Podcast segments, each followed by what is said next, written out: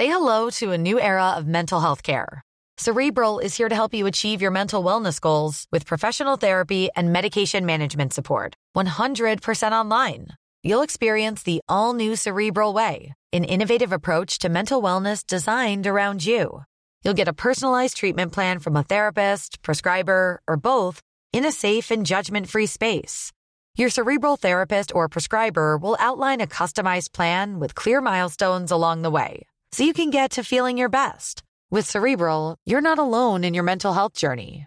We're here to empower you to live a fulfilling life. So take that first step towards a brighter future and sign up today at cerebral.com slash podcast and use code ACasts to get 15% off your first month. Offer only valid on monthly plans. Other exclusions may apply. Offer ends July 31st, 2024. See site for details. Il est 14h. Bonjour à tous, soyez les bienvenus. Nous allons commencer d'un instant à l'autre le débat de la belle équipe. Mais avant cela, le journal Nelly Denac. Bonjour Nelly. Bonjour Clélie, bonjour à tous. Et à la une, l'actualité judiciaire. Les deux hommes accusés d'avoir agressé et tué un chauffeur de bus à Bayonne, c'était en, juillet 2020, ne comparaîtront pas devant une cour d'assises. Le juge d'instruction a en effet requalifié les faits de violence volontaire ayant entraîné la mort sans intention de la donner. Le parquet de Bayonne avait pourtant demandé le renvoi aux assises pour homicide volontaire aggravé de la part de ces deux hommes âgés de 24 ans. Euh, une affaire qui avait résonné dans la France entière. Et évidemment, on n'a pas fini d'en parler. Avec Noémie Schulz dans le, débat à venir. Déjà 29 degrés ce matin à Bordeaux. Il était 10 heures lorsque le thermomètre a, a frôlé les 30 degrés. On attend d'ailleurs des records de température un petit peu partout dans l'Hexagone dans les prochaines heures. Il fait chaud, il fait beau. Les Bordelais supportent-ils cette chaleur? Regardez le reportage de Jérôme Rampenou. On a la gourde dans le sac, euh, on essaie de porter des vêtements légers, les bars, euh, les endroits à l'ombre comme on va mettre sous les arbres, etc. Donc euh, ouais, on va essayer de se mettre à l'abri le plus possible. oui, après moi je suis très résistante au soleil et j'adore le soleil, donc j'avoue que ça me dérange moins. après oui, il y, y, a quand même beaucoup de gens qui le supportent moins et pour qui c'est très compliqué euh, et qui vont euh, notamment des plus jeunes ou des choses comme ça ou même des, personnes âgées aussi pour qui euh, n'ont pas forcément tous les moyens et donc pour qui c'est plus compliqué. Et puis la politique, Elodie Huchard nous attend à Matignon sous le soleil. D'ailleurs, il fait très chaud aussi à Paris. Bonjour Elodie, pas de déjeuner à l'Elysée comme hier. On attend toujours la formation du gouvernement d'Elisabeth Borne. Est-ce qu'on a une, idée du timing de l'annonce? Eh bien, écoutez, a priori, on se dirigerait plutôt vers un gouvernement qui serait nommé demain pour un Conseil des ministres qui aurait lieu vendredi. Je vous dis a priori parce qu'effectivement, tout cela peut bouger. Vous l'aviez rappelé, hier, la Première ministre avait déjeuné puis dîné avec Emmanuel Macron. Évidemment, ils ont évoqué ce remaniement, définir les périmètres, trouver les bonnes personnes à mettre au bon endroit. Il faut aussi respecter un certain nombre d'équilibres. Il y a des sortants qui n'ont pas démérité, qui devraient conserver un poste au sein du gouvernement. Il faut aussi respecter les équilibres, notamment avec le modem, tenter d'avoir des débauchages droite comme à gauche. Donc vous l'imaginez, le casting parfait est évidemment compliqué à trouver. On, on le sait aussi, hein, les sortants comme les potentiels entrants attendent avec beaucoup d'impatience ce coup de téléphone qui serait libérateur pour eux. En tout cas, Elisabeth Borne est arrivée derrière moi ici à Matignon aux alentours des 8 heures. A priori, elle devrait y passer la journée. Et puis surtout, on le rappelle aussi, Elisabeth Borne, au-delà de la composition du gouvernement, elle compose son cabinet. Elle doit aussi commencer à lancer un certain nombre de chantiers. Donc l'agenda forcément est très chargé pour ces premières heures pour Elisabeth Borne en tant que première ministre. Merci beaucoup. Elodie Huchard, on vous retrouve certainement dans le courant de l'après-midi. À noter le premier procès pour crime de guerre depuis l'invasion russe qui débute à Kiev aujourd'hui, c'est celui d'un soldat russe qui est accusé d'avoir abattu un civil non armé et il encourt la prison à perpétuité. Et puis de plus en plus d'ovnis sont signalés dans le ciel depuis une vingtaine d'années. C'est ce que confirme un responsable du Pentagone qui s'est exprimé devant le Congrès américain, une audition publique assez exceptionnelle afin d'évoquer tout simplement la sécurité nationale qui est en jeu avec ces phénomènes. Les explications de Mathilde Moreau et Alexandre Distel. En plein vol, les pilotes d'un avion de la marine américaine observent cet objet sphérique qui passe à toute allure. Est-ce l'un des phénomènes que nous ne pouvons pas expliquer? Je n'ai pas d'explication sur ce qu'est cet objet spécifiquement. Comme cet objet, des centaines de phénomènes aériens non identifiés ont été signalés aux États-Unis. Alors le Congrès américain a décidé de lancer une audition publique à ce sujet. Les pilotes évitaient de signaler les phénomènes aériens non identifiés ou étaient moqués lorsqu'ils le faisaient. Ces phénomènes sont inexplicables, c'est vrai, mais ils sont réels. Ils doivent faire l'objet d'une enquête. Car aujourd'hui, ces phénomènes sont une menace pour la sécurité nationale du pays avec la prolifération des drones, avec le développement de nouveaux types de missiles, on a vu hypersoniques, c'est-à-dire qui circulent à plus de 10 000 à l'heure dans l'atmosphère, à ce moment-là, ce coup-ci, le Congrès, avec une commission, a dit attention, ce ne sont pas les, je voudrais dire, les engins américains. Non, non. Le problème, c'est qu'ils ne sont pas les seuls. Il y a les Russes, on le voit, et également les Chinois. Rien ne permet de dire aujourd'hui si certains de ces objets sont d'origine extraterrestre, même si cette piste n'est pas exclue. Voilà Clélie pour l'essentiel. C'est à vous pour le début du débat. Nous voilà bien, dit Philippe Guibert, hein, avec tous ces ovnis. Merci beaucoup Nelly. On se retrouve à, 15h. Bienvenue sur le plateau de la belle équipe avec aujourd'hui donc Philippe Guibert, très sceptique face à ces ovnis. Pourtant, il a la tête dans la lune. Donc oh. J'essaie d'en dire plus. Euh, de rester sur Terre. Ce qui n'est pas toujours facile par les temps qui courent, euh, cher Marc.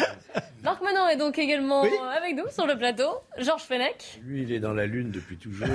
C'est ce qui fait son charme. L'histoire, dans les rêveries, les contes. Le théâtre. Et Jean-Claude Dacier. Mon vieil ami Jean-Claude Bourret avait raison.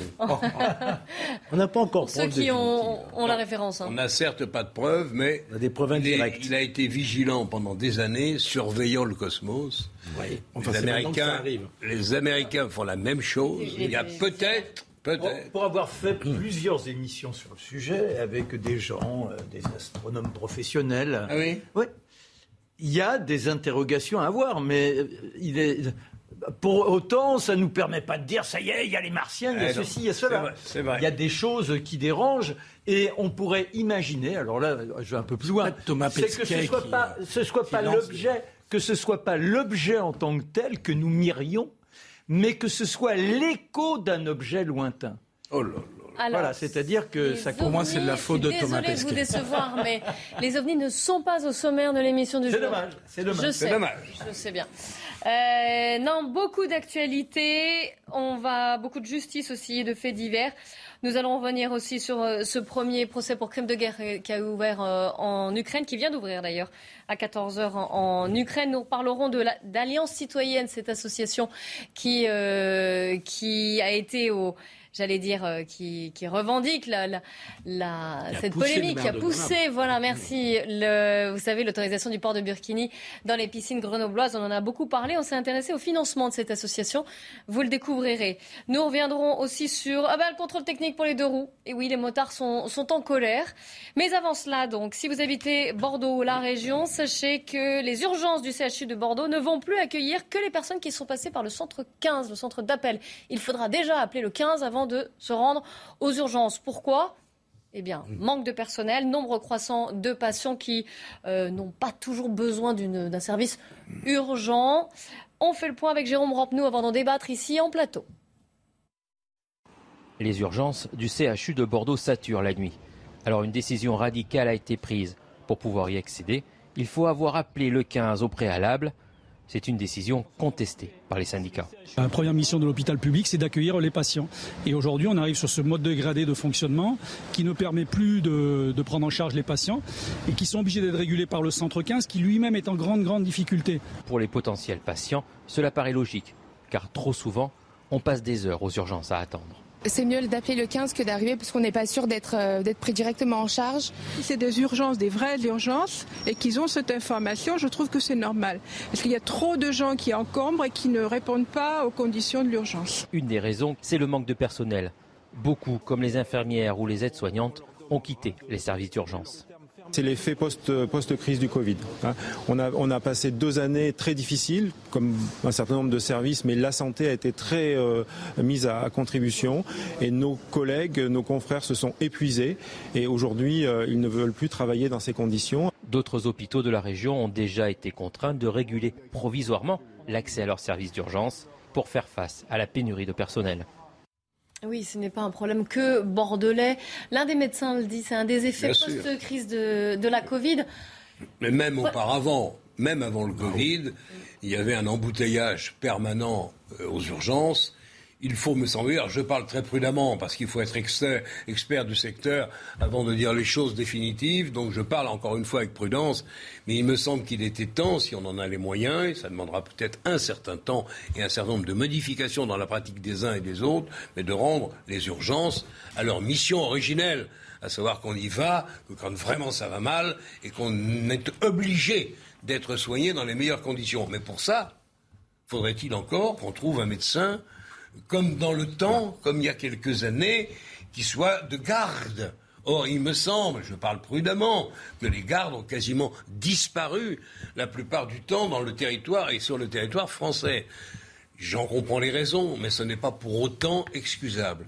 Donc voilà, ça fait un chantier qui n'est pas voilà supplémentaire à ouvrir je trouve que, bon, à Bordeaux, on essaie de l'ouvrir. J'espère que d'autres mesures.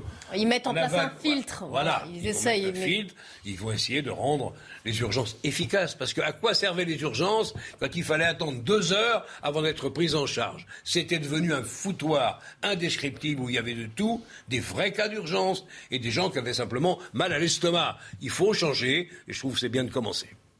Philippe mais on, aurait pu, pardon, je vous interromps, mais euh, pour poser la question, on aurait pu se dire après, voilà, la crise de la Covid qui a mis en évidence certaines, certains manques dans euh, l'ensemble de nos hôpitaux, d'ailleurs pas que dans les services d'urgence, ce serait l'occasion d'une refonte intégrale de ce système. Oui, mais c'est pas simplement, comme vient de le dire Jean-Claude, c'est pas simplement le système hospitalier c'est la médecine de ville aussi qui pose problème. Et je confirme tous les témoignages qu'on a entendus en tant que patient à Paris, dans des grands hôpitaux. Euh, vous vous retrouvez aux urgences un dimanche soir parce que vous avez quelque chose de très sérieux. Eh ben, euh, vous vous trouvez avec des gens qui n'ont rien à faire là. Et, donc, euh, c'est la médecine de ville qui doit être réarticulée avec les hôpitaux. Sur les médecins de garde, dans certaines grandes villes, vous avez SOS médecins à Paris qui fonctionnent correctement, mais, mais ça coûte cher. D'abord, il faut le dire. Et, et puis, c'est pas tout à fait l'équivalent d'un système de garde comme on a connu il y a 30 ou 40 ans. Donc, la médecine de ville, le rapport des gens à leur médecin, c'est-à-dire euh, euh, de prendre rendez-vous avec un médecin, d'accepter de, de, parfois attendre euh, quelques heures,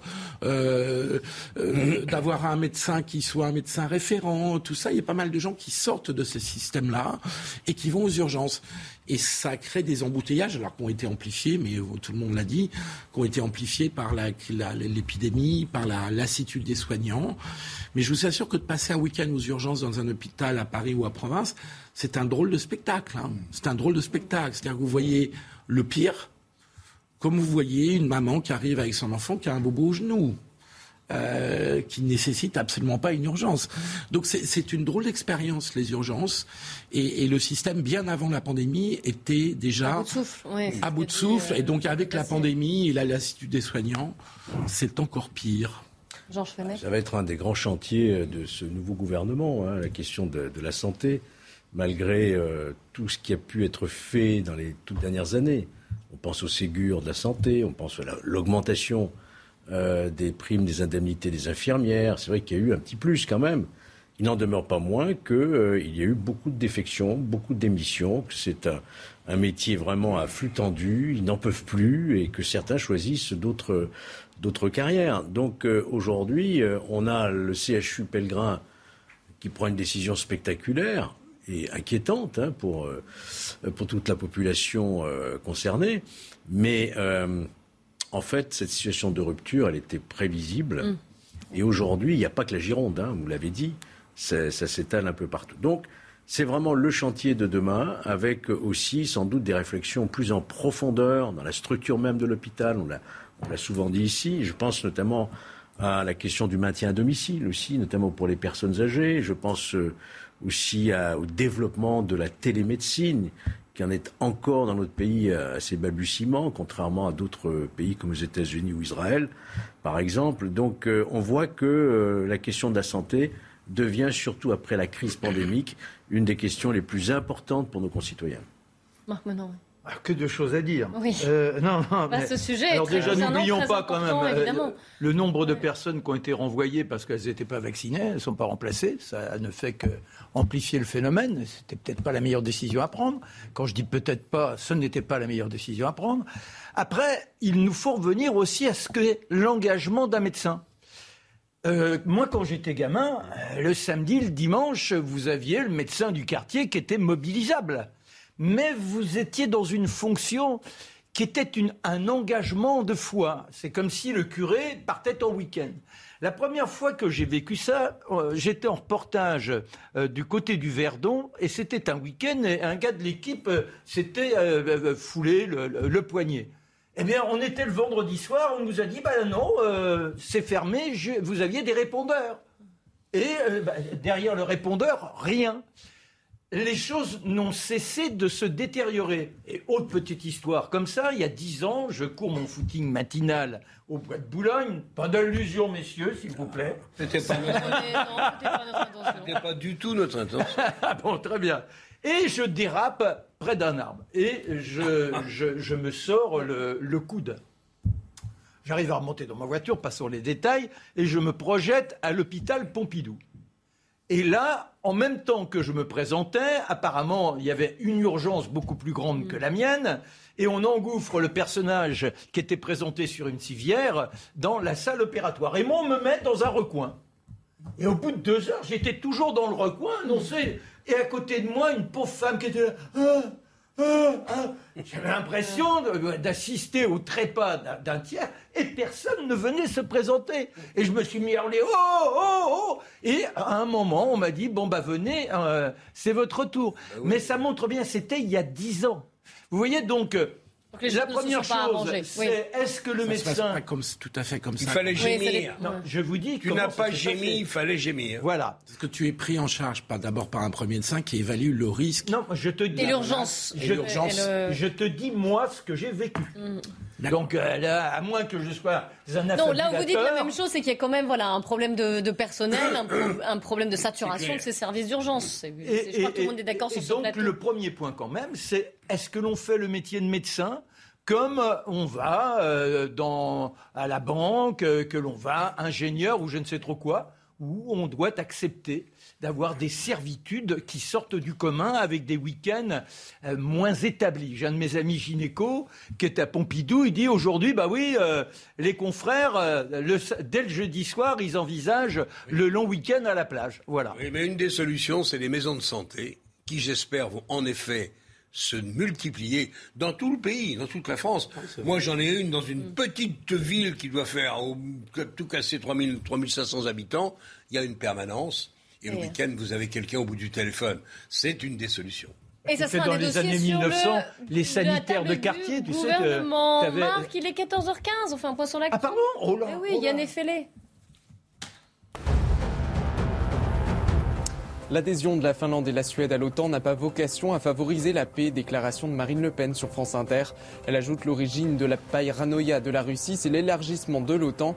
La candidate aux législatives s'était prononcée pour un rapprochement stratégique de l'OTAN avec la Russie pendant sa campagne présidentielle. Les suites de l'affaire Idrissa Gueye soupçonnée d'homophobie dans le football. Le Conseil national d'éthique de la Fédération française de football demande aux joueurs du PSG d'expliquer s'il a oui ou non refusé de porter un maillot aux couleurs LGBT. Celui qui est aussi membre de l'équipe nationale du Sénégal doit soit dire que les supputations sont fondées, soit faire amende honorable, selon le courrier adressé aux footballeurs. Si vous avez une moto, vous n'échapperez pas au contrôle technique. La justice a tranché. Tous les deux roues de plus de 125 cm3 devront s'y soumettre d'ici le mois d'octobre. Le Conseil d'État a donné raison aux ONG environnementales alors qu'Emmanuel Macron avait décidé de renoncer à cette mesure face à la grogne des associations de motards. Les motards d'ailleurs qui sont toujours en colère et ce sera l'objet de notre euh, débat à venir. On va s'intéresser à ce qui se passe à, Bayonne. Vous vous souvenez sans doute de cette violente agression d'un chauffeur de bus. C'était en, juillet 2020. Philippe Monguillot, il avait été roué de coups, il avait été euh, ensuite dans le coma et il en, est, mort. Il avait été agressé, cet homme, ça avait, avait suscité beaucoup d'émotions, je ne sais pas si vous vous souvenez, hein. euh, agressé par deux jeunes de 24 ans. Pourquoi? Bah, Parce que c'était un contrôle de titre de transport qui avait plus que mal tourné. Alors. Noémie Schulz, bonjour du service police-justice de, de, CNews. Ces deux jeunes, donc, avaient été mis en examen pour euh, homicide volontaire, mais là où ça nous intéresse, et là où il y a un débat, c'est que le juge d'instruction vient de requalifier les, faits et il va falloir que vous nous expliquiez. Oui, le juge euh, en charge de, l'enquête depuis deux ans euh, maintenant a demandé le renvoi des deux suspects pour violence volontaire ayant entraîné la mort sans intention de la donner.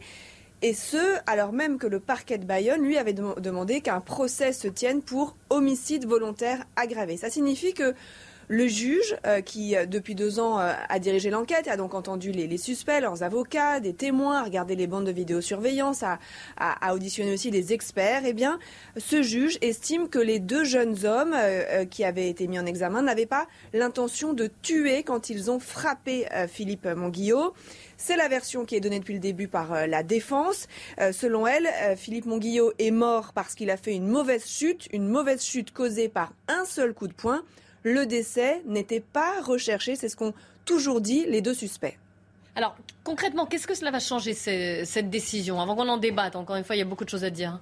Alors d'abord, on va préciser que le parquet de Bayonne a immédiatement fait appel de cette décision. On l'a appris ce matin, donc dans un délai de quatre mois.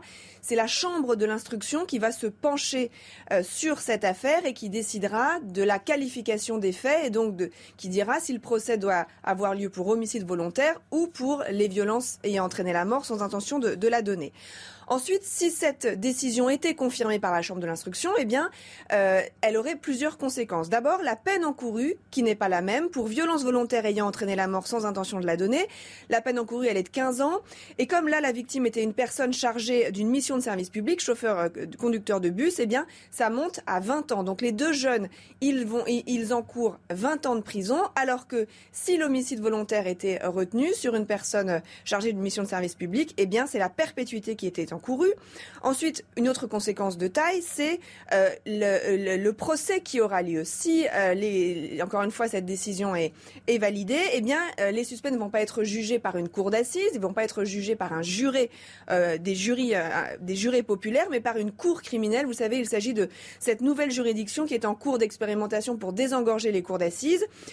pour les faits, quand les faits sont passibles de 15 à 20 ans de prison, eh bien, ce sont des magistrats, cinq magistrats professionnels qui jugent. Et puis enfin, lors de ces débats, eh bien, la question de l'intention homicide ne serait pas posée puisqu'elle aurait été écartée d'emblée. Alors, euh, Noémie, dernière question. Comment la décision a été accueillie par les, par les partis? Alors, du côté des avocats de la défense, on salue une décision qui remet le dossier à l'endroit. Euh, pour mettre euh, Sagardo Ito, qui est l'avocat d'un des deux suspects, le juge d'instruction, il a travaillé et il a examiné le dossier loin de l'émotion suscitée par euh, l'agression. On s'en souvient, il y avait eu une marche blanche. On se souvient aussi que le ministre de l'Intérieur, Gérald Darmanin, s'était rendu sur place. Il y avait eu de très euh, violentes euh, réactions sur les réseaux sociaux. Pour la défense, encore une fois, ce dossier, c'est celui d'une mort accidentelle. Donc on salue la décision. Évidemment, ça n'est pas du tout la même chose du côté de la famille de la victime, où c'est l'incompréhension, une gifle considérable, m'a dit euh, ce matin euh, l'avocat de la veuve de Philippe Monguillot, euh, car on écarte du débat la question de l'intention homicide. Maître Novion, qui a fait savoir que lui aussi allait faire appel de cette décision. Merci beaucoup Noémie Chous pour toutes ces précisions. C'est beaucoup plus clair. On va en débattre maintenant. Georges Fenech, je me tourne en priorité vers vous, évidemment. Vous le saviez. Vous... Priorité. Voilà, vous aviez fait des paris. ouais, ouais, c'était facile. Alors, euh, Noémie de non, mais après, Noémie, l'émotion a été mise de côté. Elle a tout dit, elle a tout expliqué. Non, mais ça, je sais bien, c'est parfait. Très clairement, Noémie. C'est bien ou pas bien C'est bien. On peut peut-être rajouter deux ou trois petites choses. Mais alors justement, rajouter ces deux trois petites choses parce qu'on se met à la place de la famille, on se met à la place de euh, l'émotion qu'il y avait eu. On se souvient de, de, cette agression. Il y, a, de la compréhension vis-à-vis de cette décision de justice, quand même. il faut comprendre qu'il y a un grand principe dans la procédure pénale, c'est la saisine in rem. Les latins disaient in rem, res, la chose. Le juge, il est saisi de la chose. Il n'est pas saisi de la qualification. Donc il peut requalifier. Donc le parquet avait choisi une qualification. Le juge d'instruction a une autre appréciation. Il est saisi des mêmes faits, mais il les requalifie. Et la chambre d'instruction, saisie INREM elle-même, elle va aussi apprécier la qualification. Est-ce qu'il y a eu intention de tuer ou est-ce que ce sont des coups qui ont entraîné la mort sans intention de la donner? La décision finale appartiendra à la chambre euh, d'instruction. Ceci étant dit, on peut rajouter aussi par rapport à la cour qui sera amenée à juger, la cour criminelle, qui, dont l'expérimentation va être, est en cours de généralisation. Vous savez, il y avait une tendance chez les juges, je l'ai pratiquée, euh, pour désencombrer les cours d'assises. Les cours d'assises, c'est lourd. Hein. C'est neuf jurés tirés au sort sur liste départementale, des jurys de session. C'est toute une lourdeur, un procès d'assises, hein, avec les jurés.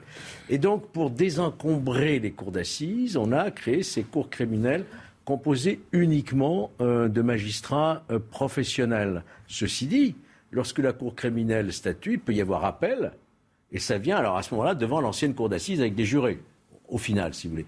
Mais la différence, c'est qu'effectivement, c'est le maximum de la peine encourue. On ne peut pas aller au-delà de 20 ans devant une cour criminelle composée uniquement de magistrats. Je voulais poser deux questions. Voilà, Ah, deux questions, Marc. pour tout vous dire, j'entends Oui. les, les émotions de part et d'autre. Moi, je ne suis pas ni choqué ni surpris. Le juge d'instruction a instruit son affaire. Il a estimé qu'il n'y avait pas d'intention de tuer, ce qui n'enlève rien à, les- à- à- à la gravité de cette affaire. gravité des faits. Est-ce que je Mais peux bien poser sûr. Oui, mais, oui, mais Noémie il va y avoir une, peine.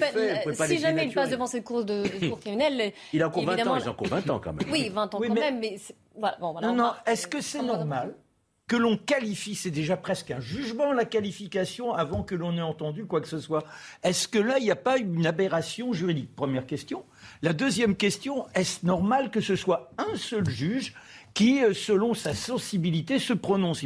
On ne pourrait pas avoir un jury? Ils seront cinq, Bah, là. pas sa Alors là, il sensibilité. touche, euh, Cinq magistrats professionnels à la Cour criminelle. Cinq. Mais Parce enfin, que moi, ça fait déjà longtemps que je milite effectivement pour le changement de notre procédure pénale.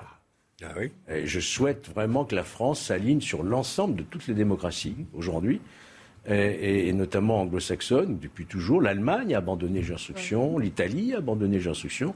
Il faudrait qu'on puisse avoir effectivement une procédure contradictoire et que ce soit un, un tribunal au vu au su de tout le monde qui prenne ce type de décision très importante. Souvenez-vous l'affaire Sarah Halimi. C'est un juge d'instruction dans son coin, enfin dans son coin, dans son cabinet, qui décide euh, irresponsabilité pénale. Après, il y a eu une chambre d'instruction, certes. Mais c'est pour vous dire que notre système inquisitoire, qui remonte au lieutenant révolutionnaire criminel, avec le secret, l'écrit, etc., à mon avis, est totalement euh, Daté, passé. daté. Il faut se moderniser. Noémie, juste une petite précision, je Oui, crois. oui, oui. On Noémie, aurait une pu petite aller un peu précision avant d'écouter euh, Philippe Guibert, s'il vous plaît. Noémie. Oui, je voulais, je voulais répondre à- aux deux questions de- que- qu'a posées euh, Marc Menant. Euh, quand il dit c'est étonnant qu'un juge décide ça avant qu'on ait entendu qui que ce soit. Le juge d'instruction, par principe, ça fait deux ans qu'il entend tout le monde, Oui, qu'il a entendu les suspects, qu'il y a, Ah qu'il y a oui. une enquête. Donc il n'y a, pas eu encore de procès, on est dans la phase d'instruction, mais bien sûr qu'il a entendu à peu près tous les acteurs de, de cette affaire. Et la deuxième chose, c'est un juge tout seul, effectivement. Là, c'est un juge d'instruction. Alors parfois, ils sont, euh, ils sont plusieurs. et Je, je crois que cette affaire, il est, il est tout seul, mais il faudrait que je, je vérifie. Mais il y a un recours, le parquet a fait appel, et ça va passer devant la chambre de l'instruction. Et là, vous aurez Voilà. plusieurs magistrats qui vont se pencher. Donc au final, ça ne sera pas une décision qui aura été prise Oui. par un juge unique. Philippe Guibert, merci Noémie. Oui, je, je- je vais reprendre un élément qui est que on peut quand même a priori se dire que si un juge enquête pendant deux ans et qu'il requalifie les faits, c'est que son enquête l'a amené à penser que les faits n'étaient pas exactement ceux qu'on pensait, même si au départ, même si tout ça il reste d'une extrême gravité. Il ne s'agit pas du tout de. Donc je, je- je trouve qu'il n'y a pas de suspicion à avoir, d'autant plus que comme il n'y a aucun scandale là- là-dedans, d'autant plus que comme l'a voir, expliqué euh, Noémie, comme le parquet a fait appel très rapidement, ce que je trouve quand même étonnant, euh, qu'il y ait une telle divergence. Mais parce qu'il y avait eu un, un poids médiatique énorme sur cette affaire. Oui, mais le parquet administre la justice. Pour, hein, cinq jours, je crois. Donc on va avoir une décision Philippe, en chambre peut, on d'instruction. peut avoir une approche légèrement, pardonne-moi, légèrement différente. J'ai rien à dire en droit. Sûrement, mais- En droit, ça me paraît Mais en fait, inattaquable. il faut avoir Mais un- des faits. puis, re- replace-toi quand même quelques secondes dans le, cœur des faits. C'est un conducteur d'autobus municipal, je dis pas de bêtises, oui. qui a donc Oui. l'habitude de, de transporter les Français, Non, mais euh, le- bien les- sûr. quoi, les, gens- les gens de, de- Ben de- oui. de- de la ville ou, ou Oui, de c'est la un région. contrôle qui- un Service du public. Il demande juste, il fait son métier, il demande le contrôle. Mais non, mais évidemment. hein, Attends, le contrôle des billets. Non, ça. Ça hein. déclenche chez ces deux individus, appelons-les comme ça, une réaction où ils prennent un risque majeur sans s'en préoccuper une seconde, celui de tuer. Ils cognent comme des malades pendant de longues minutes. Évidemment, au départ, T'as pas fait l'enquête pendant deux ans. une seconde, euh, mais je te, je te donne mon sentiment. Au départ, ils ont effectivement euh, probablement pas la volonté de tuer, c'est pour ça que j'ai dit en préalable que je n'en mettais pas en cause la décision juridique. Néanmoins, néanmoins, il ne me permettrait, il ne me paraîtrait pas anormal que ces gens soient jugés devant une cour d'assises avec un jury populaire. Ensuite, la chambre d'instruction. C'est ça la grande différence, c'est que la chambre criminelle, il n'y aura pas de jury populaire. On va marquer une petite pause. C'est pas mal que de temps en temps, les jurys populaires disent non pas le droit strict, mais leur sentiment. Ah si, leur c'est On marque une petite pause. On se retrouve juste après. On parlera aussi de ce qui s'est passé à Montpellier, une jeune femme de, 20 ans enceinte de 7 mois qui s'est interposée pour euh, protéger des adolescentes et qui a été euh, agressée, rouée de coups par deux individus. A tout de suite. 14h30 hein, avant de reprendre notre débat, on fait un point sur l'actu avec Yann Effelé. Le soldat russe accusé d'avoir abattu un civil non armé plaide coupable. Le premier procès pour crime de guerre depuis l'invasion russe vient de s'ouvrir à Kiev. Il encourt la prison à perpétuité. Ce procès devrait être suivi par plusieurs autres. Il aura valeur de test pour le système judiciaire ukrainien au moment où les institutions internationales mènent aussi leurs propres enquêtes. Un policier agressé à Villejuif, c'était lundi soir dans le cadre d'une intervention pour trafic de stupéfiants. Les policiers contrôlent un, individu, il donne un coup de tête violent à l'un des policiers qui a dû être transporté à l'hôpital. L'agresseur a été interpellé. Dans son sac, il avait 635 grammes de résine de cannabis et 270 grammes d'herbe. Une enquête est en cours. Et puis voilà de quoi ravir les fans de Batman, des planches de comics dédicacées, des distributeurs de bonbons, toutes sortes de jouets des années 60 aux enchères, 31 ans d'objets issus de l'univers du super-héros à vendre à Paris demain. Tous ont été rassemblés par un seul homme, grand fan de l'homme chauve-souris. La belle équipe avec aujourd'hui Philippe Guibert, Jean-Claude Dacier, Georges Fenech et Marc Menon. On reprend notre discussion qu'on n'avait pas terminée sur cette agression d'un chauffeur de bus, cette euh, agression mortelle. C'était en juillet 2020, ça fait ému la France entière. Donc je vous rappelle les faits. Philippe Monguillot, un chauffeur de bus qui avait euh, été mortellement agressé, roué de coups par deux jeunes de 24 ans. Après un contrôle de titre de transport qui avait mal tourné. Et donc on a appris aujourd'hui que euh, le juge d'instruction voulait requalifier les, les, faits pour que ce soit un homicide. Euh, du coup mortel. Voilà, merci. Coup volontaire et a entraîné la mort sans intention de la Sans intention de la donner.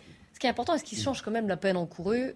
15 ans, et là 20 ans parce que c'est un agent du service public et la victime. Mais comme le disait Jean-Claude euh, pendant la pause, euh, euh, le fait de passer devant cette cour criminelle au lieu de passer devant les cours d'assises peut avoir pour conséquence que la peine est moindre et que l'exécution de la peine pourrait être réduite. Je pense que le vrai problème de la justice se situe plutôt de ce côté-là plutôt que de discuter les décisions des juges d'instruction ou de la chambre d'instruction qui va de toute façon avoir à trancher, parce qu'il me semble qu'il faut respecter l'enquête menée par la police judiciaire et par les juges d'instruction. Les juges professionnels, à mon avis, il est fantasmagorique. Hein. Alors si tu le dis en plus, non parce qu'il y, a toujours cette idée que, Jean-Claude vient de répéter, qui est de dire il va prendre 15 ans et à l'arrivée il en fera 7. C'est vrai ou pas? Bah, ça arrive. Ah, mais ça, c'est l'aménagement des peines. Ça Ça dépend plus de la cour d'assises, C'est le juge d'application des peines. Bon, mais il y a quand même, c'est jamais le, c'est les réductions de peine automatiques, supplémentaires, les crédits de réduction. On a un système, je l'ai déjà dit plusieurs fois, très large d'aménagement de peine qui réduit et qui dévitalise la peine eh et, qui n'encourage pas. À... Est-ce que, lutter contre la récidive. Est-ce que le problème n'est pas là, au fond? Parce que ah, je, moi, je pense que c'est la vraie réforme c'est la question de l'exécution et de l'aménagement des peines. Parce qu'on a un grand défaut dans notre... On s'écarte un peu là. On a un, grand... non, non, c'est pas ça. Un grand défaut qui est encore une fois une spécificité bien française, c'est que, euh, certes, individualisation de la peine, bien sûr, sauf que dans notre système, contrairement à d'autres systèmes, euh, on ne peut même pas parler d'aménagement, c'est une autre peine qui se substitue dès le départ à la peine qui a été mm. prononcée. Je vous mets un an, ah oui, mais vous ne les ferez pas, vous ferez autre chose. Mais alors pourquoi prononcer un an? Donc on aménage une fois qu'on met, on doit mettre à exécution.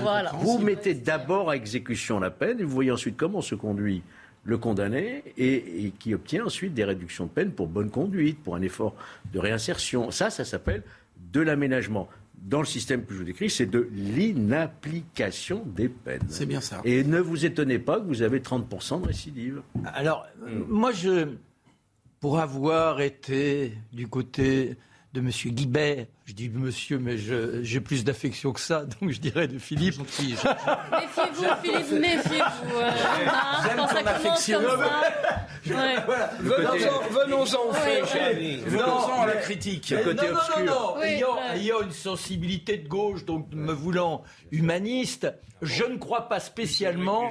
Je ne crois pas. Mais non, mais. Oh, monsieur Dacier, que tu es le humaniste. duel, le duel après celui de monsieur Non, mais c'est très mais blessant. franchement, Si on a un Ne cœur. Pas d'humanisme avec les gens de gauche, sinon on va riposter. Alors, monopole. Là, on rentre dans un autre débat, là, on de l'humanisme. Me fait doucement rigoler. Non, ah, donc je ne crois pas spécialement à l'exemplarité de la PED stricto sensus. Mais reste, On peut se tromper. reste, mon cher Jean-Claude, que dans des situations comme celle-là, je pense que là, oui, il y a quelque chose. Parce que nous sommes dans une sorte de déresponsabilisation des individus. Vous avez deux garçons de 24 ans qui ont droit au vote depuis un certain nombre d'années, qui sont des adultes confirmés et qui sont là en errance, qui doivent s'être placés dans, dans la conscience d'être citoyens. Et là, soudain, ils entrent dans une fureur, alors qu'au départ, c'est quand même pas la grande interpellation, vous n'avez pas de ticket. Et ils, oh, d'une sauvagerie totale, à, à deux, il n'y en a pas un des deux, c'est les deux. Et là, on entre dans une animalité, il n'y a plus à savoir s'il y a l'intention de tuer Mais ou oui. pas. Il y a quelque chose qui est abject. C'est ce que je dis. C'est ce que je dis. Parce que ça veut dire Là, quoi le droit, le droit, on faut l'oublier quelques Voilà. secondes. Parce qu'ils ont pris le risque de tuer à deux. Ils se sont pas arrêtés. Il est mort. Bon, c'est non, mais- non, mais, Ouais, non, mais c'est même pas morale, ça, c'est que. Bon, il, aurait pu- morale en justice, non, mais. Non, mais il aurait morale, été tétraplégique, il aurait été tétraplégique, c'était moins grave que mort. Eh oui. C'est-à-dire qu'il y a morale- quelque chose, on doit tous être responsables de ce que nous sommes. Voilà. euh, Mais pour une fois, nous nous réconcilions. eh ben, C'est bien, En c'est morale, bien, on vous prend avez note. évidemment raison. Ouais, je vais vous redonner la Du point parole. de vue moral, vous avez évidemment raison. Ah bon. Et Il n'y a même pas de discussion. Ce que vous dites est évident. Mais du point de vue juridique, il faut bien une qualification à un moment Oui, donné. oui, oui. On ne peut pas condamner juste parce que, et en effet, avait raison. En effet, c'est abject. C'est abject. Il n'y a pas d'autre mot. Je fais une remarque qui Et donc, peut-être. et donc, si je suis Ah, permets il- ça, que je- Philippe va terminer. Non, j'ai jamais Dans, fini. dans les... C'est pour ça. Donc, si je peux me permettre, le rôle du juge d'instruction pour mener une enquête et qualifier les faits est quand même tout à fait fondamental dans notre système juridique. Bien, je- Georges, alors. Je crois que- Non, non, non, non, je t'en prie. Non, Moi, j'avais deux phrases. Deux phrases. C'est que deux ans après les faits. Plus, on est reparti pour quoi au minimum Là, il n'y a pas encore de procès en plus. hein, on pas encore- Toujours pas de procès. Donc, on va au minimum avoir un procès, quel qu'il soit, devant la chambre criminelle ou devant les assises, trois, quatre ans peut-être après les faits. Ne cherchez pas ailleurs. C'est un des aspects de la crise de la justice qu'on devrait mettre au sommet de la pile des réformes indispensables à faire dans ce pays. Eh, et haute. L'exemple de la, re- de la requalification. Vous passez de deux phrases à 3 minutes 30. Genre, Mais dans Il est très fort. toujours. Dès lors qu'il y a euh, agression, atteinte aux personnes physiques, agression, il y a une graduation dans la gravité. Vous avez des violences légères, des voies de fait, des violences légères. Ça peut être une contravention, une simple contravention, donc qui est punie d'une peine d'amende. Après, si l'incapacité totale de travail est supérieure à 8 jours, ça devient un délit, suivant aussi la qualité de la victime, mineure ou pas, par exemple. Et là, là, il y a une graduation et la peine augmente. Puis ensuite, si jamais c'est un décès, si c'est la mort qui s'ensuit, s'il n'y a pas eu volonté du tout, si c'est un accident de la route, c'est un homicide involontaire. Et si c'est volontaire, l'acte lui-même est volontaire, si, alors en droit, c'est ce qu'on entend toujours, c'est-à-dire que si euh, vous avez voulu l'acte et que vous avez voulu ses conséquences, alors là, c'est un crime, c'est un homicide volontaire, meurtre, assassinat s'il y a préméditation. Si vous n'avez voulu que l'acte, mais pas les conséquences, et ça c'est l'enquête qui le détermine, la reconstitution, les auditions, tout cela, eh bien c'est encore inférieur au meurtre. Donc Oui, il y a c'est normal. degrés, il y a une on, on ne juge pas quelqu'un de- qui veut tuer Oui. Comme quelqu'un qui frappe sans l'intention de tuer, mais qui obtient la mort. Non, mais quand on entre dans une furie, quand on entre dans une furie, Mais que l'on n'enlève rien à la gravité. Non mais. Georges, on entre dans une furie, on est quand même des... Ou alors on est tous des responsabilités infantilisées, sinon à chaque instant on doit s'interroger sur ce que nous sommes et sur ce que nous commettons. Là il y a deux individus, cette association de malfaiteurs. Et quand on est dans une telle sauvagerie, on n'est pas en train de se dire, ben, là je donne pas le dernier coup de poing parce que je vais le tuer et je risque 50 plus. Il y a un moment donné, vous êtes dans, dans, dans, dans Absolument. l'intolérable. Et comment tu prouves qu'il n'y avait pas intention de tuer? Ces gars-là n'ont rien dans la tête. Ils ne connaissent que la violence. Ah bon, tu as osé nous demander si nous avions pris nos billets? Je vais te dégommer, je vais, etc., etc. Le, le, le cerner la volonté de tuer ou pas, eh ben, c'est le travail du juge d'instruction qui fait son enquête. Un exemple que tu vas tout de suite comprendre. Il y a une rixe. Bon, Où c'est toi? L'un des Chacun se porte d'un côté Il veut ou de pas l'autre de la écouter. frontière. Non, il veut pas écouter. Non, non, non, tu te passes aussi de Je vais te donner un exemple. Georges deux- Fenech, allez-y. deux, pro- deux protagonistes qui s'empoignent, ou une bagarre. Il y en a un qui met un coup de poing à l'autre. Oui.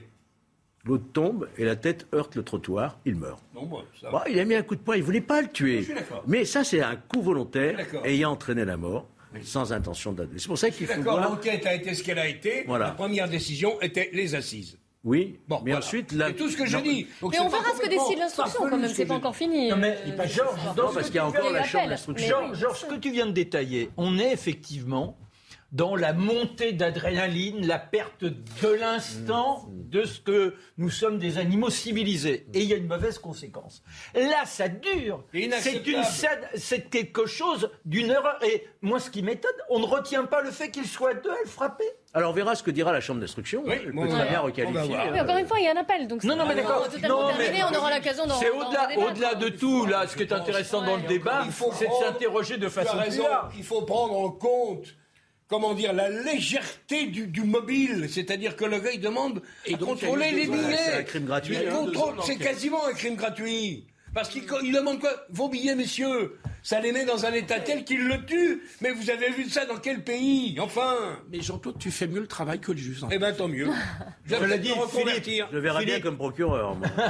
Philippe, Je pense qu'il serait bon. les erreurs, les erreurs de juge existent aussi. Donc Oui. le juge n'a pas L'erreur est humaine. hein. Aussi. Oui, enfin, Bien évidemment, bien la, la évidemment. première décision allait dans notre sens.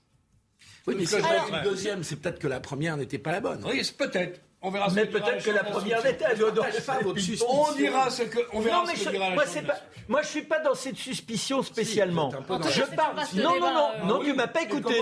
non, Philippe, tu m'as pas écouté. Je dis moi, le problème n'est pas cette qualification, c'est le fait que l'on puisse avoir cette qualification à partir de ces faits-là. Ce qui est indubitable, on a deux types qui, de façon sauvage. Non, mais tu Ça- bon, voilà. Et, et ça, je trouve que ça ne peut pas euh, euh, arriver à quelque chose de, de, de, de, de- Alors, de si. Voilà. Petite précision, Noémie Schulz nous écoute. On parle sous le contrôle de Noémie Schulz du service police-justice de CNews. Noémie, une petite, euh, juste une, une précision, oui. Oui, parce que Jean-Claude Dacier dit la première décision n'allait pas dans le même sens. Alors, il n'y a, pas eu de première décision. Il y avait eu l'ouverture d'une euh, information judiciaire avec un, un juge d'instruction. Effectivement, à l'époque, le parquet avait ouvert pour homicide volontaire. Là, le juge d'instruction, après deux ans d'instruction, d'enquête, donc, décide de requalifier les faits euh, de son point de vue à lui. Et j'ai eu la confirmation que c'était effectivement un juge euh, unique. De son point de vue à lui, euh, il n'y avait pas, il n'y a pas d'éléments permettant de dire qu'il y avait l'intention de tuer. On l'a dit, le parquet conteste ce point de vue, euh, la- la- l'avocat de la famille aussi. Il y a donc un appel et donc maintenant c'est la chambre de l'instruction qui va qui va statuer. Mais encore une fois, c'est c'est le principe. Savez, souvent les sou- souvent on ouvre assez large l'information judiciaire et après, au fur et à mesure, pour, pour laisser le temps à l'enquête de, de, de faire Oui, le oui. tri. Et il arrive donc assez fréquemment que les faits soient soient requalifiés. Non, mais je t'entends, Noémie, je te remercie. Absolument. Non, oui, mais, c'est non, mais Noémie, elle, elle a raison. Mais a- elle nous détaille le droit. C'est-à-dire oui, c'est normal, c'est Non, oui, non, mais d'accord. c'est important. de droit. Oui, non, mais. Le parquet a fait appel. Non, mais le- un état de droit, ça veut dire que l'on place des bornes, on place des balises. Oui. On peut à un moment donné se dire ces balises, ces bornes telles qu'elles existent, on pourrait s'interroger parce que là, en l'occurrence, c'est pas adéquat par rapport à une situation. C'est le débat. Donc ça nous interrogeait sur quelque un- chose de plus large. C'est-à-dire qu'aujourd'hui, en fonction de la loi telle qu'elle existe, oui, reste qu'on peut se demander si à l'avenir, deux individus tombant sur un pauvre type de- coincé derrière son camion et allant de le frapper euh, euh, sans, sans la moindre mais d'accord. humanité, c'est quelque chose de... Ben voilà. oui, évidemment. Oui, Philippe, oui, on Non, est, mais vous êtes d'accord là, sur ce point. Je crois que c'est- ça a été Mais- rappelé. mais ça, évidemment, mais encore une fois, Noémie nous a parfaitement expliqué que tout était parfaitement Le normal dans la parquet, a, procédure. le parquet a fait appel, ça me va. Très bien. Voilà. Ça me va. Et Donc, je ça veut- trouve Et que là, vous aurez trois Pour le hauts reste, on magistrats relancer- au niveau de la cour Alors, d'appel. Georges, oui. C'est trois hauts magistrats d'expérience qui ont au moins 20 ans d'expérience déjà, qui, qui ont la robe rouge, c'est solennel, c'est une chambre d'instruction, il y a un débat.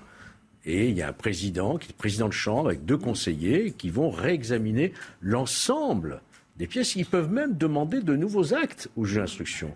Et même, comme on dit, euh, euh, le, terme m'échappe, ils peuvent euh, évoquer eux-mêmes l'affaire et continuer l'instruction eux-mêmes. C'est pour vous dire s'ils ont un vrai pouvoir, un champ d'instruction. Et c'est à l'issue de leur décision qu'on retiendra une qualification définitive. Et on en reparle. Donc, je veux dire, les droits de la défense sont respectés. Les droits de la partie civile sont respectés, puisque la partie civile va pouvoir mettre, émettre son point de vue devant ces la chambre d'instruction. Il va y avoir une audience devant la chambre d'instruction. 3h moins le quart, on fait le point sur l'actu. Le hmm. rappel des faits est signé Yann Effelé. Lafarge mise en examen pour complicité de crimes contre l'humanité.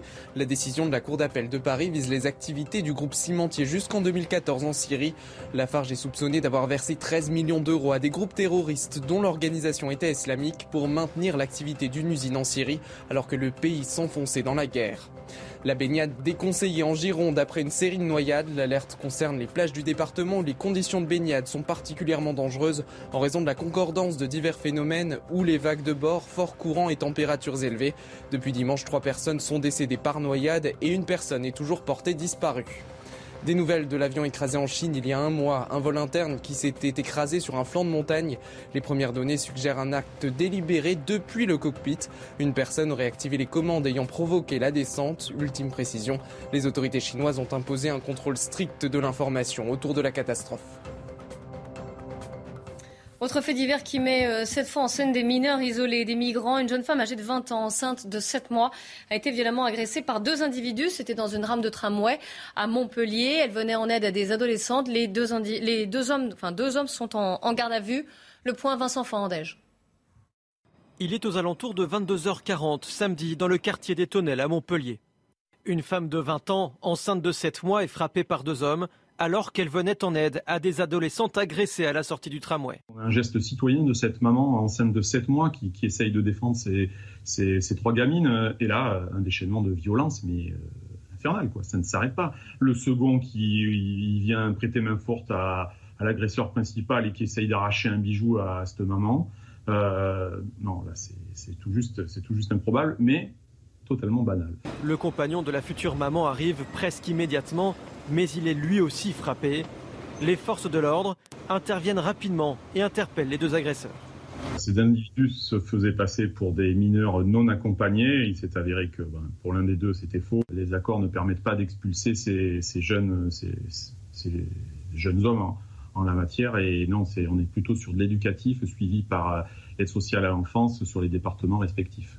La jeune femme s'est vue octroyer plus de huit jours d'ITT. Les deux hommes ont été placés en détention provisoire. Ça pose évidemment la question des, des mineurs isolés. Écoutez Mathieu Vallet, le secrétaire national adjoint du syndicat indépendant des commissaires de police.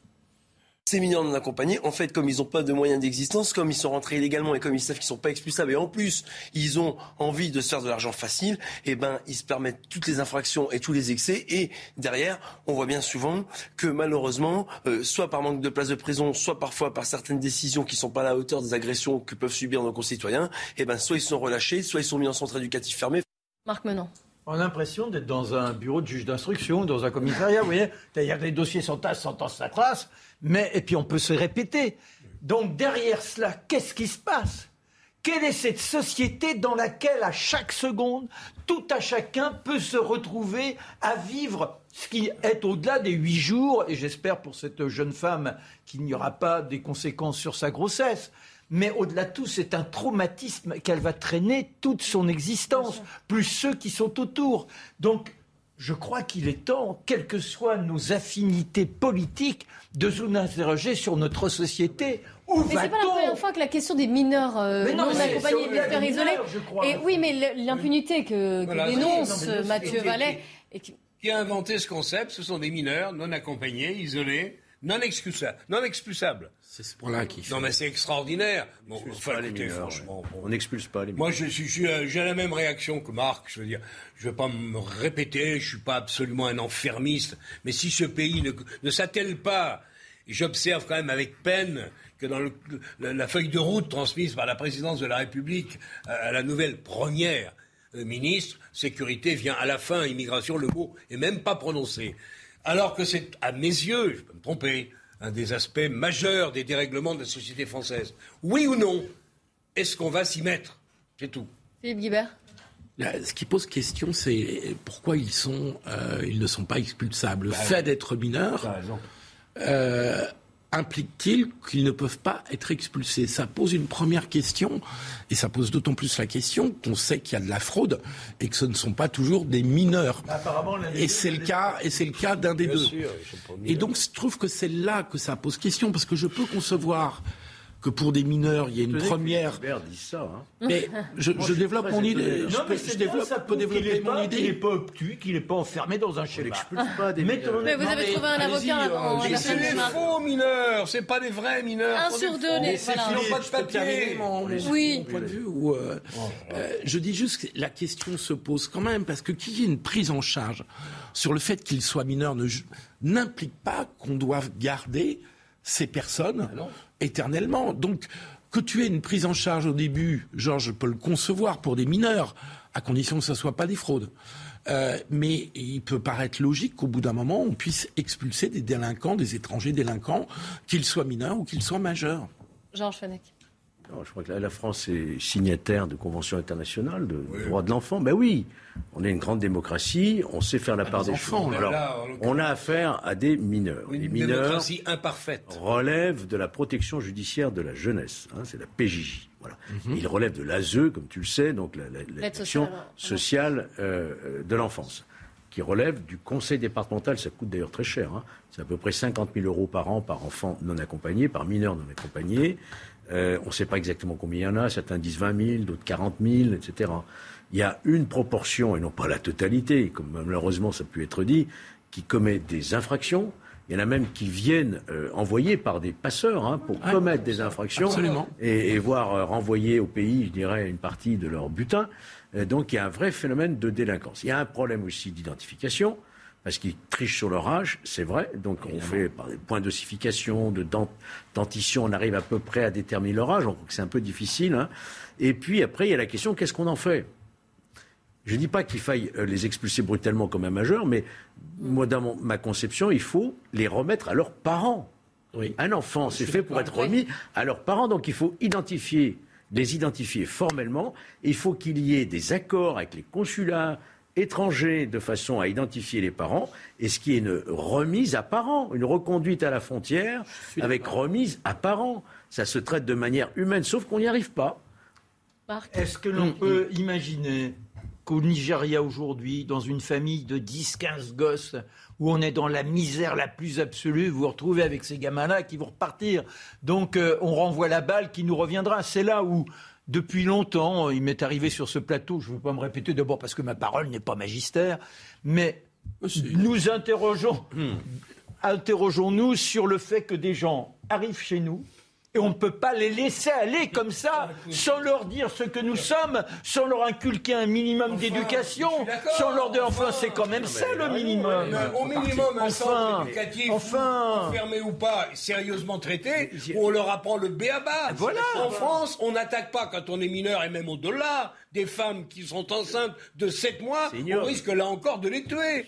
Comment ce pays peut-il tolérer ça Donc, ça n'a pas de sens. Non, mais, si, mais, non, mais c'est le ça fait des années que ça dure. Dès lors, non, mais, dès lors, dès lors qu'on n'a pas, dès lors qu'on n'a pas cette bulle d'intégration, une sorte de lieu neutre où on permettrait aux uns et aux autres qui peut-être n'ont même jamais été à l'école, où ils n'ont connu que la violence extrême, d'essayer de les placer dans une dans un principe d'humanité pour leur offrir la possibilité de, de s'infiltrer chez nous en dignité, ça me paraît être le minimum. Mais, souvent, ils les mettent hors d'état de les Vous les placez dans un établissement, vous les placez dans un établissement spécialisé ou dans une famille d'accueil, ils s'évadent, ils fuguent. Oui, eh ben, ah non, on, les, Et bon, on les enferme la prochaine fois. Absolument. J'ai une question pour Tant pis. Oui. Euh, j'entends ce que tu dis, je, peux, je te rejoins complètement. Remise à parents. Oui, ça ne dérange pas. Moi, j'ai rien dit, moi. Non, remise à parents. et donc, comment fait-on dans les pays européens euh, limitrophes, comparables à la France? Est-ce qu'on a. Est-ce qu'on sait comment ça se passe? Parce que est-ce que ce problème ne se pose qu'en France? Non, le ou particulièrement en France? Je ne connais pas exactement comment ça se passe en Allemagne ou en Italie, mais ils sont confrontés au même problème, j'imagine, avec ah. l'immigration turque en Allemagne. en Italie aussi, bien sûr, mais dans toutes les démocraties européennes, il y a des droits spécifiques pour les enfants. On est signataire de chartes, de conventions de New York, 1989. Les enfants ont des droits spécifiques par rapport, et c'est normal, tout le monde le comprendra. Ils ne relèvent pas des mêmes juridictions. Ils ont une protection. Un mineur doit être protégé. sauf que ceux-là, papier, comment on fait? Sauf que ceux-là, ils sont quelquefois, ils appartiennent à des filières. Mais oui. Tout est organisé. C'est ça le problème. Sur le, le principe reconduite aux parents, oublions même qu'ils viennent d'ailleurs reconduite aux parents dans une banlieue où les parents sont complètement débordés, n'ont pas été capables d'inoculer le moindre principe d'éducation, où les mômes sont en perdition, etc. etc. Ça montre bien qu'il y a aujourd'hui un problème, un problème qui ne permet plus de faire société, qui ne permet plus d'être une nation fière, qui avait l'ambition, c'était celle de la République, de permettre à tout à chacun de trouver un peu ce qu'il était pour pouvoir se réaliser. Si on laisse des mômes en, ensauvagés viscéralement de par les conditions de vie qui ont été les leurs, on, on les reconduit aux parents qui seront dans la même faillite que précédemment, on n'aura rien. On manque, à nos devoirs. Voilà, parfaitement voilà. Philippe Guibert. On les laisse faire. Ils, ont, ils ont été placés en détention. On les laisse faire. ah bah oui, quand même. Jusqu'à quand on sait pas. Le cas que tu citais doit être très rare parce que euh, un mineur isolé qui est clandestin, euh, ça doit être assez rare qu'il ait des parents au sein du pays.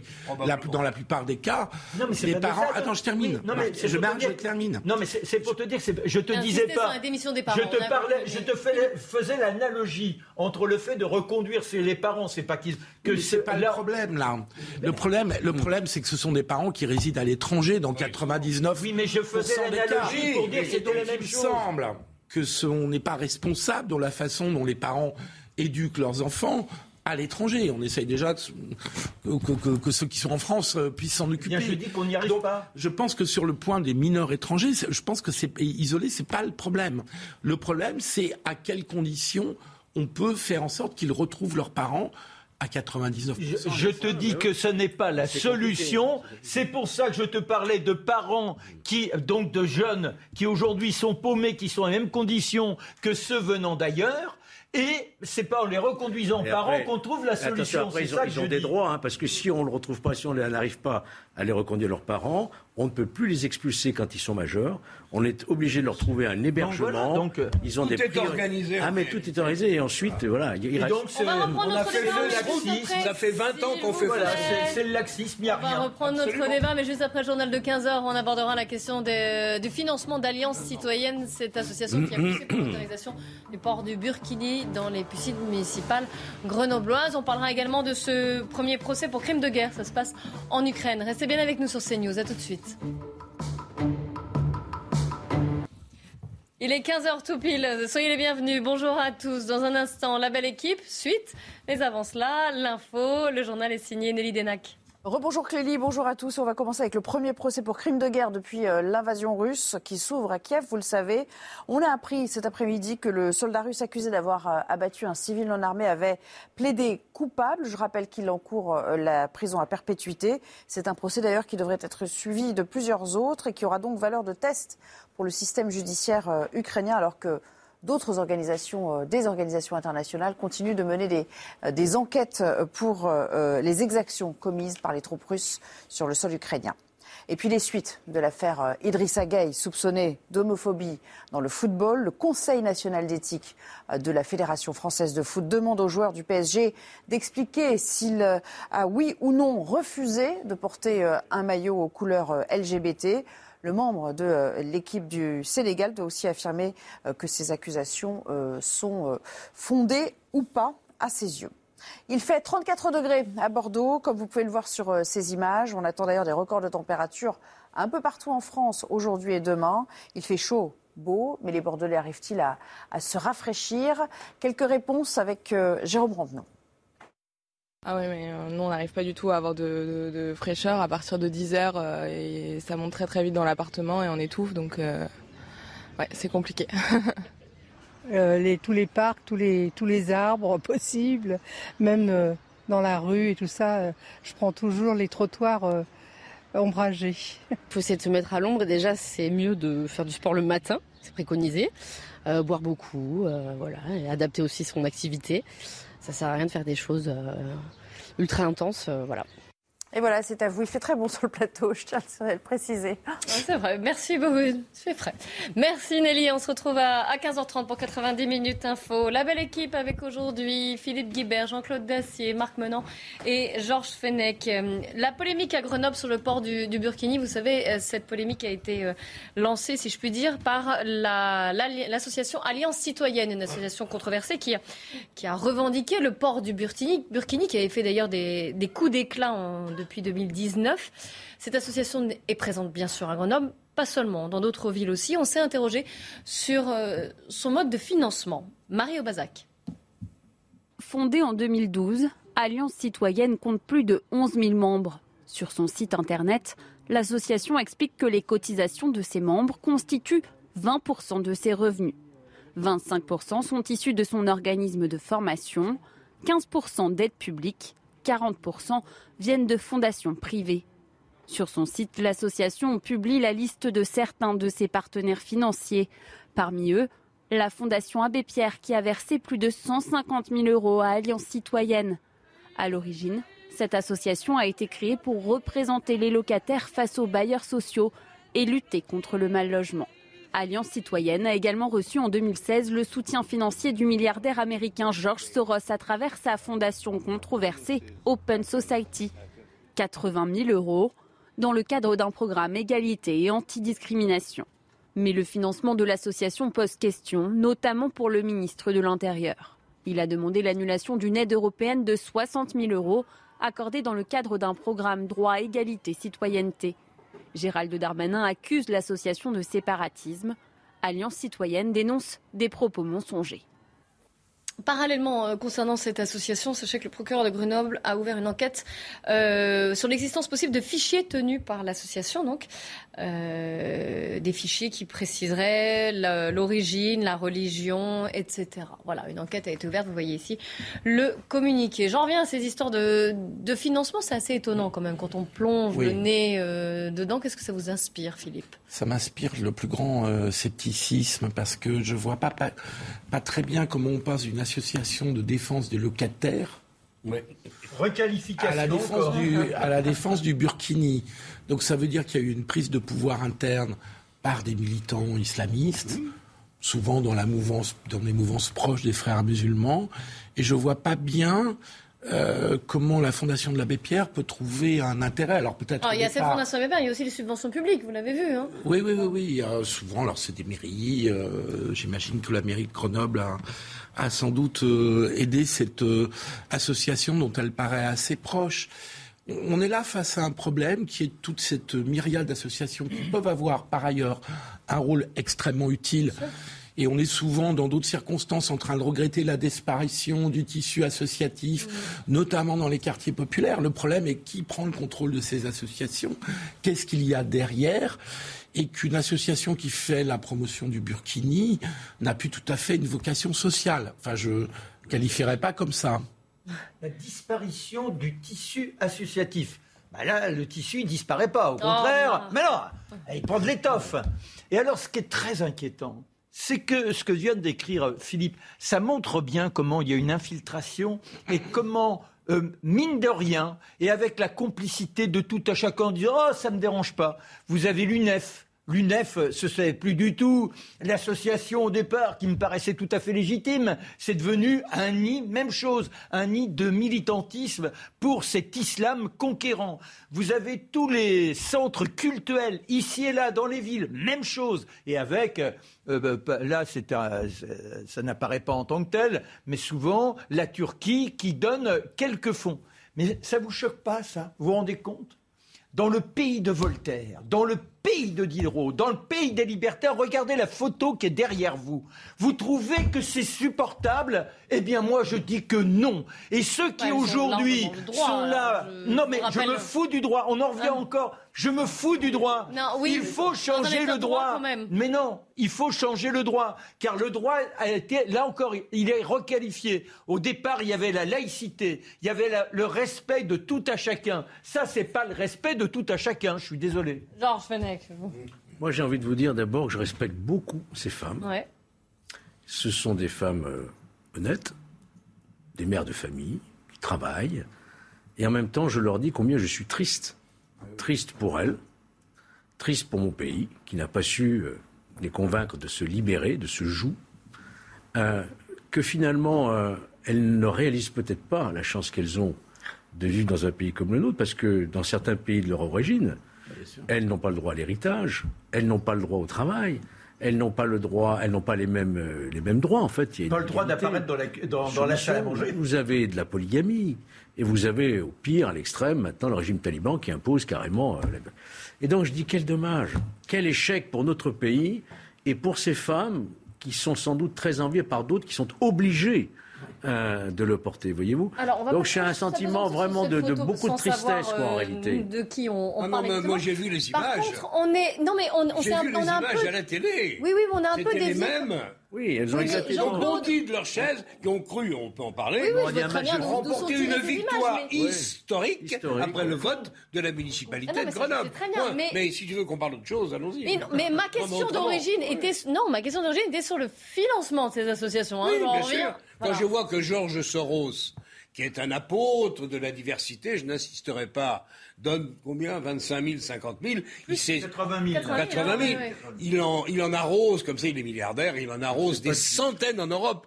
Il est un apôtre de la diversité et milite pour qu'elle progresse. Et c'est fait. Je partage ton point de vue, Georges. Pour la plupart d'entre elles, il y a bien sans- sûrement une ou deux militantes politiques parmi ces femmes. Mais elles ne se rendent pas compte que considérer comme une immense victoire le fait d'aller en Burkini pour les dissimuler au regard concupiscent des hommes qui se baignent dans les piscines, c'est pas une victoire, c'est une défaite pour elles. Est-ce qu'elles pourraient représenter qu'elles aillent en stage en Afghanistan, en Arabie Saoudite et ailleurs? Elles vont voir quel est le sort des femmes dans ce pays, Je sais dans pas comment- ces pays. C'est triste, c'est plus triste qu'autre chose. Et je regrette encore une fois que les grandes associations entre guillemets de défense ou de, ou de la promotion des organisations musulmanes, je les ai pas entendues. Non mais et les féministes Rien. Les féministes, les idem, idem, Le- les, écolos, les écolos, c'est quoi théoriquement quand on se bat pour l'écologie et être le soutien de, de, de Piolle qui fait ça Moi, j'ai bien peur. Georges, avant qu'on passe à un autre débat, parce J'ai que le temps j'ai bien peur que le ministre de l'Intérieur, qui est dans son rôle, euh, ne soit retoqué à deux reprises. Bah Et par le Conseil d'État, parce que le préfet qui va prendre un arrêté annulant euh, cet arrêté municipal, euh, ça va être retoqué, moi je vous parie. Est-ce faut faire voter une loi, Et deuxième, et deuxième euh, risque de se faire retoquer, c'est devant effectivement l'Union européenne, parce que euh, il va argumenter comment euh, la suppression de cette subvention pour le séparatisme C'est pas un délit le séparatisme. Il n'est pas interdit d'être séparatiste en France. Bah, sauf, C'est sauf- pas un mais- délit. Mais sauf, eh ben, eh Bah, bien, mais attends, changeons-le. Non, mais je rappelle le droit. Eh ben voilà. eh ben, Si vous trouvez l'ordre public. de rappeler le droit. Par contre, si vous tenez des propos haineux, là c'est autre chose. Mais si vous voulez vivre avec vos fondamentalismes religieux, c'est tout à fait possible dans notre pays. question, le droit, un dévoiement. le droit, ça se change. C'est même fait Exactement. pour évoluer Voilà. avec euh, les Voilà. sociétés. Est-ce Voilà. que donne, donne-moi Attention, ton, attention. donne-moi ton sentiment sur le vote le connais, d'une mon loi. sentiment. Je serais le premier comme toi à regretter qu'on vote des lois pour pour des tas de choses. Parfois, certaines sont utiles. Est-ce que tu penses qu'il faudrait une loi clairement disant que le burkini, etc., etc. Le voile dans la rue, tout ça. Il est déjà Mais si, mais si, mais si. C'est ça qui est compliqué. Tu- tu dois faire- Qu'est-ce qu'on fait pour supprimer cette Tu situation veux faire une loi comme ça, il faut la faire générale. Hein. Oui, Il c'est pas c'est discriminer. pour ça que je- Bah oui. Il faut Au moment où j'en parlais, je me rendais compte que c'était pas Il ça. faut interdire les femmes aussi de rentrer voilées dans les mairies, par Absolument. exemple. Ben oui. C'est-à-dire qu'il faut imposer Absolument. Ce à quoi croit Marc Menant, mais je respecte T'as ses perdu croyances. l'avance. Dans Euh, l'application, t'as perdu Moi, j'ai pas la même perception de la laïcité. Pour moi, non, non. la laïcité, c'est les agents du service public. Si- C'est pas le citoyen dans l'espace public. Alors donc, vive le, birki- S'il vous vive les plaît, bikinis. s'il vous plaît, il nous reste quelques minutes. Eh oui. Il nous reste quelques minutes. Je voulais avoir votre euh, sentiment aussi, parce que c'est important. Ce qui se passe en Ukraine, ce premier procès pour crime de guerre, un jeune soldat russe de 21 ans qui a tiré sur un homme non armé, qui l'a abattu. hein, qui, Il a reconnu les faits en plus. il a, bah, vous m'enlevez les mots de la bouche. Non, mais il a il, reconnu. plaide, cou- il plaide coupable, mais c'est tout un symbole. Le premier crime de guerre, il y en a certainement d'autres. Dans un, Oh oui. dans un pays où les combats sont quand même euh, encore en cours, je... Vous savez, on est confronté à une espèce de guerre civile. On va découvrir des horreurs. Je dis pas dans les deux camps parce qu'il y a quand même un agresseur et un agressé. Mais c'est terrible ce qui se passe. Avec ce qui se passe à Mariupol, je pense que tout ça va se terminer par des espèces d'échanges. Et je te donne 10, 10, soldats de, la division, je te les donne en échange de. Mais le, gamin, là, son attitude, il va falloir. Le procès va être intéressant parce qu'il faut. Il y a encore la perpétuité. Il faut hein. qu'il nous explique quand même ce qui, ce qui a pu se passer dans sa tête de soldats qui tirent sur un civil. Il dit qu'il a répondu à un ordre. Mais c'est pas, c'est pas qu'un seul. Je sais pas, on verra. Il, a, 21 ans, il vivait en Sibérie. Quelle est la formation Il a dit s'être engagé pour aider financièrement. Là, on est dans cette démence. Et quand tu dis la guerre civile au Donbass, euh, comment s'appelle cette jeune journaliste qui, qui, nous rappelait au début du conflit qu'au Donbass, il y avait euh, des, attitudes innommables qui étaient commises par rapport... Dans les deux camps. Euh, voilà, dans les deux camps. Donc c'est là où on a simplifié l'ensemble de la donne, qu'on laisse le président Zelensky attiser, attiser. Et moi, je suis alors là du côté de Guénaud. Et depuis le début, je crois que Comment, comment sortir de cette horreur Nous sommes des somnambules. Exactement. Dans le Figaro ce matin, il y avait une enquêtrice euh, auprès d'une cour internationale qui s'exprimait en disant qu'elle trouvait ce processus trop rapide et qu'elle était inquiète, je, partage son inquiétude, euh, du fait que la justice soit pas forcément rendue en pleine guerre dans les meilleures conditions avec un, avec un, établissement des faits qui est forcément euh, en partie lacunaire. Ah Donc elle disait la justice des crimes de guerre ou des crimes contre l'humanité demande souvent un peu de temps et de sérénité. Et que là on n'a ni le temps ni la sérénité puisqu'on est en pleine guerre. C'est un procès expéditif, hein, oui. C'est un procès qui risque d'être expéditif. Et puis un crime de guerre. le juge ou, le, juge sont un peu piégés dans la mesure où en pleine guerre, on ne voit pas comment ils ne pourraient pas condamner très lourdement ce soldat russe, alors même que sur les faits, il y a peut-être à enquêter. Non, mais en plus, un crime de guerre, c'est quand on entre dans une horreur programmée. Là, on est bah, face à. De tirer... mais non, mais un civil non armé qui a mais laissez-moi finir. De tirer un civil non, mais, euh, c'est, non, mais c'est pas un crime de guerre, c'est un crime tout court. C'est-à-dire que ah, on a. mais non, c'est pas tout à fait pareil. Non, c'est pas, ça répond pas aux lois de la guerre. Non, mais d'accord, mais revenons sur le fait quelle est la formation de ce môme qui est peut-être la pétoche, etc. Arrêtons d'être au premier degré dans le simple. Je suis pas en train de le défendre. Je dis qu'il y a quelque chose d'immoral dans ce qui se passe là-bas et qu'on peut pas là comme ça arriver et dire mais oui, voilà, voilà le salaud que l'on tient et qui est l'exemplarité de l'ensemble de la troupe. C'est pas ça. Non, mais les, les, vrais criminels, on sait où ils sont. Hein. Ce sont les donneurs d'ordre. Ils sont au Kremlin. Ça, c'est un jeune qui effectivement arrive de Sibérie, on lui met une baïonnette entre les mains et il tire ce qu'il n'aurait jamais dû faire, bien entendu. Mais ça nous laisse euh, un malaise de voir un jeune de 21 ans comme s'il expiait pour euh, toute l'armée russe, hein, finalement, les crimes, et on a un sentiment de malaise. C'est pas de la justice, c'est une justice expéditive. Un député russe que j'ai entendu à la télé euh, ce midi, parce qu'effectivement, il y a un millier de soldats à Mariupol qui sortent des catacombes dans cette usine et qui vont être euh, faits prisonniers par les Russes. Il va y avoir du troc, c'est une horreur absolue. Les guerres civiles sont des horreurs. On va faire un point sur le rappel des faits. Il est 15h15. Yann Effelé.